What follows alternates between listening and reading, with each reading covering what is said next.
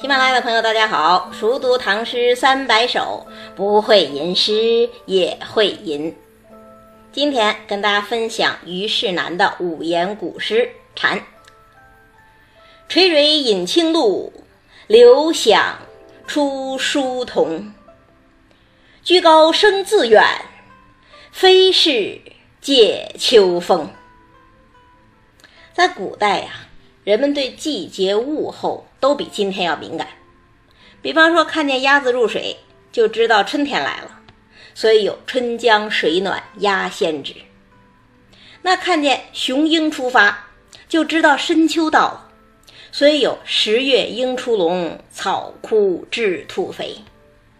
同样，听见蝉鸣，大家就知道时节已经进入盛夏，而且呢就要向秋天过渡了。所以蝉既属于夏天，又属于秋天。比方说“明月别枝惊鹊，清风半夜鸣蝉”，那就是夏日之蝉；而“寒蝉凄切对长亭晚，骤雨初歇”，则毫无疑问是秋日之蝉。在唐朝有三首特别著名的咏蝉诗，被称为“咏蝉三绝”。一首是初唐虞世南的《蝉》，另外一首是同属初唐骆宾王的《再遇咏蝉》，还有一首则是晚唐李商隐的《蝉》。这三首诗风格气度都大不相同，但是呢，都是托物言志，能够烛照出诗人的内心世界。在这三首咏蝉诗里头，虞世南的《蝉》。时间最早，利益最高，所以呢，先说这一首。先看第一句：“垂蕊饮清露。”蕊是什么呢？蕊是古代人系帽子的帽带儿啊，打一个结，垂在下巴下面。那蝉的头上也有下垂的触须，看起来就像垂下的帽带一样，所以垂蕊就代表蝉。这种用部分代指整体。或者用特征来代指全部的方法，古人常用啊，这就和用细腰来代指美女，用兜鍪来代指勇士是一个道理。那垂蕊就是蝉，饮清露又是怎么回事呢？这其实是指蝉的生活习性。蝉是靠吸树的枝叶生活嘛，古代人观察没有那么细，他们还以为蝉是靠喝露水生活。所以才会说“垂蕊饮清露”。那这句话如果直接翻译的话，就是蝉喝露水。问题是，他要表达的意思真就这么简单吗？当然不是。所谓垂蕊，它不仅仅是垂下来的帽缨帽带，它还可以指达官贵人呐。因为在古代，老百姓裹头巾就可以，但是呢，一旦当了官，就要额冠博带，所以世家大族不是又称为簪缨之族吗？那清露呢？清露它不仅仅是指露水，它还代表高洁的生活、高洁的志趣。但是问题来了，在中国古代的文化传统之中啊，达官贵人和清高可并不是那么协调的概念。春秋战国的时候。齐国的隐士曹刿就曾经说嘛：“肉食者鄙。”《红楼梦》里头，清寒之士柳湘莲更是公然对贾宝玉讲：“你们东府里除了那两个石狮子干净，只怕连猫儿狗儿都不干净。”所以说，在中国人的观念里呀，贵和清是两回事儿，垂蕊和清露这两个形象往往并不相容。但是虞世南不一样。他一句“垂蕊饮清露”，马上一个既贵且清的形象就出来了。这样身份高贵而又内心清洁的形象，是何等难能可贵呀！那我们凭生活经验都知道，跟形象相比呀，蝉更吸引人的是它的声音。所以写完形象，于世南紧接着要写声音了。怎么写呢？看第二句，“流响出疏桐”。所谓流响，就是像流水一样长鸣不已的蝉鸣嘛。而书童呢，则是枝叶扶疏的梧桐。那直译过来，无非就是说蝉的叫声从梧桐树的枝叶之间不断传出。那是不是只有这层意思呢？当然没那么简单。梧桐在中国可不是一般的树，它自带高贵属性。《诗经·大雅·卷阿篇》里就讲啊：“凤凰鸣矣，于彼高冈；梧桐生矣，于彼朝阳。”庄子《秋水篇》也说：“夫鸢雏发于南海，而飞于北海，非。”梧桐不止，鸢雏也是凤凰一类的贵鸟，所以说自古以来，凤凰跟梧桐才是标配。但是呢，在这首诗里头，诗人却把蝉和梧桐放在了一起，他不让蝉在杨树上叫，也不让蝉在柳树上叫，偏要让它在梧桐树上叫，这本身就抬高了蝉的身份。这还不够。他不写刘想出梧桐，偏要说刘想出书童，一个“书”字，又把蝉的身价给抬高了。为什么呢？因为在中国传统的审美情趣里头啊，书比蜜好，瘦比肥好，暗比明好。所以林波讲：“疏影横斜水清浅，暗香浮动月黄昏。”疏影暗香。才能尽显梅花的含蓄和清高。那这首诗也是一样啊，梧桐本身已经是高洁之树了，再加一个“书”字，则尤其显得不同凡响。这还不够，在刘响和书童之间，诗人还要再用一个“出”字儿。这个“出”字儿用的又特别好。这个字好在哪里呢？所谓“出”。就不是名，也不是教，它不带任何主观性，而是讲一种纯粹客观的效果。那我为什么要如此强调客观性呢？他这句诗的意思是说呀，蝉不是为任何人而鸣叫，但是它的声音自然而然地穿透了梧桐树的枝枝叶叶，传到了人的耳朵里。这相当于什么呀？这就相当于张九龄的“草木有本心，不求美人者”呀。树木不求美人，而美人自来，为什么呢？因为味道芬芳。同样，蝉鸣不求人听，而人自然听到，为什么呀？因为声音清亮啊。一只鸣蝉只靠西风引路。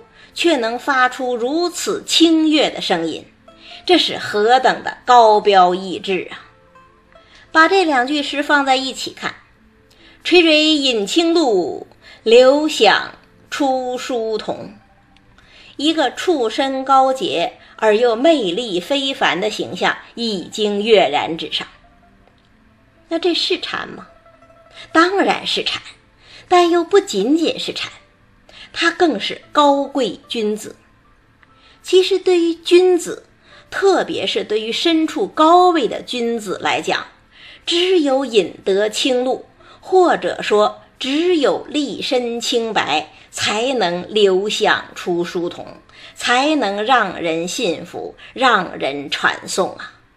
这不是古今一致的道理吗？垂垂饮清露，留香。出书童，蝉的高洁形象已经树立起来了。那接下来写什么呢？接下来是进一步的升华。居高声自远，非是借秋风。这两句诗是议论，但是议论的真自然。自然在哪儿呢？它其实是直接衔接上一句的“流向出书童”。为什么蝉声能够穿过梧桐树呢？这不是因为有秋风暗香传送，而是因为它站在高高的树枝上，自然就能把声音传到远处。这和前两句一样，仍然是一语双关。什么是秋风啊？所谓秋风，既是指自然界的长风，也可以指人世间的各种力量啊。《红楼梦》里头，薛宝钗不是说过“好风凭借力，送我上青云”吗？但是呢，在虞世南笔下，蝉鸣不借秋风送。正如那些立身高洁的君子，他并不需要见风使舵，或者通关节，或者傍权贵，照样能够名声远播。这是何等自信的精神，何等雍容的气度啊！居高声自远，非是借秋风。一个字，一个非，一正一反，相互对照。一个君子对人格力量的高度认可，已经溢于言表，写的气象高华而又从容不迫，这就是所谓的诗眼呐。其实这首咏蝉诗啊，也是虞世南的夫子自道。为什么呢？因为虞世南的人生就可以用“居高声自远，非是借秋风”来形容。虞世南是唐太宗朝的重臣，凌烟阁二十四功臣之一。他能够进入凌烟阁，绝对是凭自己过人的本事和德行。虞世南本来是南方人嘛，陈朝灭亡之后，和哥哥于世基一起进入长安，马上名噪一时，时人把他们比作陆机、陆云兄弟。那后来呢？于世基成了隋炀帝的心腹。于世南本来可以凭借哥哥的力量平步青云，但是他坚持闭门读书，就是不沾哥哥的光。这已经很难能可贵了吧？更难得的是啊，到隋朝末年，江都之变爆发，隋炀帝被杀，虞世基也被叛军抓了起来，要就地正法。正在这个关头啊。文弱书生虞世南冲入法场，抱着哥哥嚎啕大哭，请求叛军让他替哥哥去死。所谓时穷节乃现呐，虞世南的这番义举，当时就被传为美谈。这是一件事儿，还有一件事儿，虞世南后来不是又被唐太宗网罗，成为秦府十八学士之一吗？唐太宗当了皇帝之后，没事儿的时候还经常跟他谈论诗歌学问。那有一次，唐太宗写了一首宫体诗，让他唱和。这可是大臣的难得荣耀啊！没想到呢，虞世南看了一眼之后讲：“陛下的诗虽然写的不错，但是内容不雅正。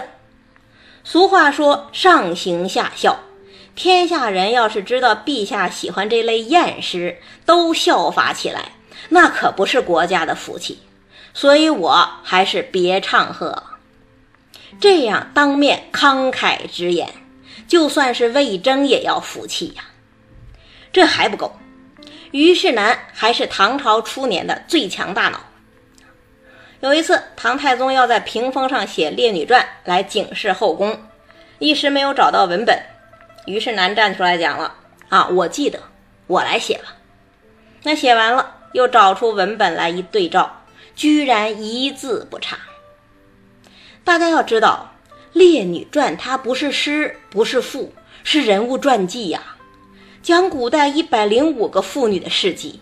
这样的东西是最难背的呀，能把这样的东西都记得一字不差，可见虞世南的记忆力有多强大。所以后来唐太宗出行，有人说应该带几本书路上看。唐太宗说不用了，这次我有虞世南跟着，他就是活动图书馆。这又是一件事。那再说一件事儿，虞世南还是唐朝初年最著名的书法家之一，和欧阳询、褚遂良、薛稷并称初唐四大家。唐太宗不是也喜欢书法吗？他就曾经讲。别看褚遂良写字好，他是要挑笔挑纸的。能够随便拿起一支秃笔就写出好字来。天下只有我跟虞世南两个人。虽然对自己的评价有夸张的嫌疑，但是对虞世南确实是由衷认可。把这些优点加在一起，其实就是唐太宗说的虞世南有五绝。哪五绝呢？德行、忠直、博学、文辞、书翰。而且唐太宗还讲，如果所有大臣都能够像虞世南这样。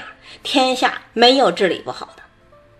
你看，能够被当朝皇帝如此看重，一般人多多少少会有点沾沾自喜吧。可是虞世南真的没有啊！你看他不比龙凤，不比鲲鹏，而是借小小的明禅自比，托物言志，这不也是一种难能可贵的高洁吗？再读一遍。垂蕊饮清露，流响出疏桐。居高声自远，非是藉秋风。虞世南笔下的蝉是高贵的，有贵族风范，有君子德行。那么，初唐四杰之一骆宾王笔下的蝉又是什么形象呢？下一首。跟大家分享骆宾王的《再遇咏蝉》。